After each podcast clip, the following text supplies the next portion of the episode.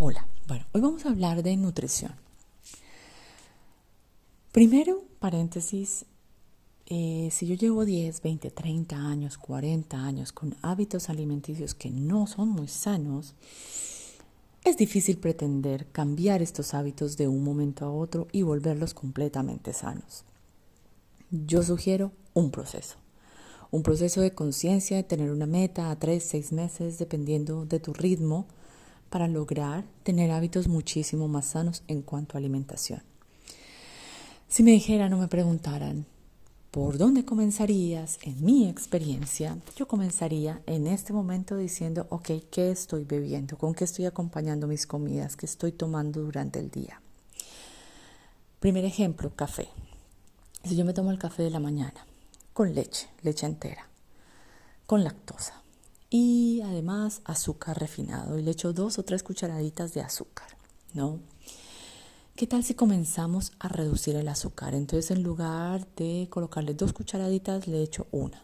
Bueno, comienzo a intentar probar ese café sin azúcar.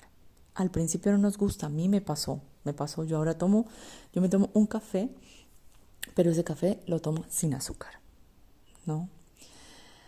Eh, bueno, dos jugos, los jugos de fruta. Por ejemplo, en Colombia nosotros somos aficionados a los jugos de fruta y somos de los que nos comemos una bandeja paisa, que es un montonón de comida, y lo acompañamos con un jugo de guayaba en leche y azúcar.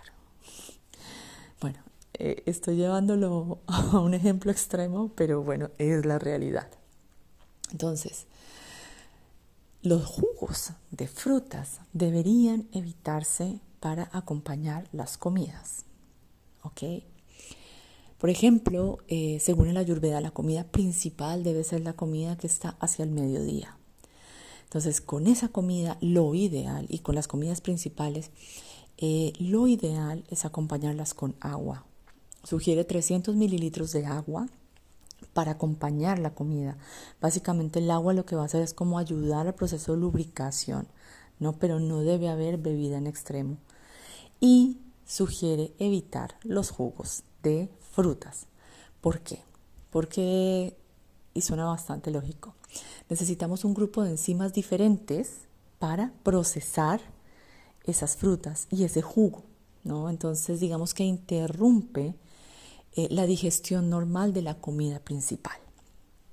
Así que bueno, como sugerencia, si queremos tomarnos aún así el jugo, tomémonoslo por lo menos una hora y media o dos horas después de la comida principal.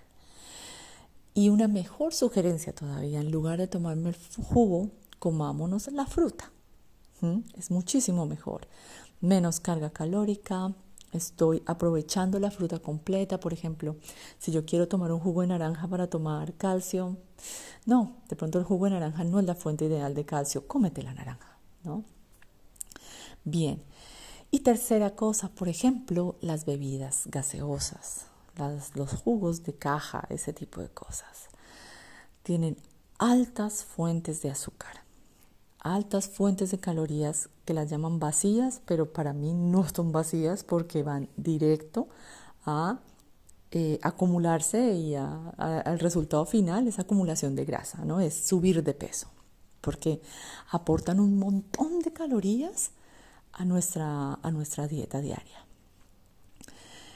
Y em, qué tal si no es lo ideal, aún así no es lo ideal, pero si yo estoy tomando estas bebidas gaseosas con azúcar o normales, ¿qué tal si por lo menos intento comenzar a cambiarlas por bebidas light? ¿No? Que por lo menos no tengan el azúcar. Ya tienen el resto de químicos, pero por lo menos no tienen esa carga calórica. Es una opción que me va a ayudar a reducir calorías.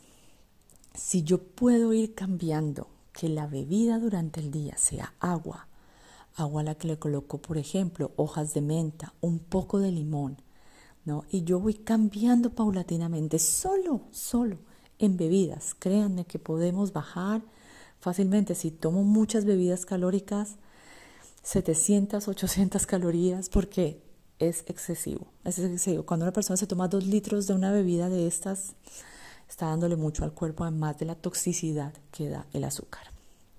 Este audio se me fue largo, pero bueno, eh, es el tema.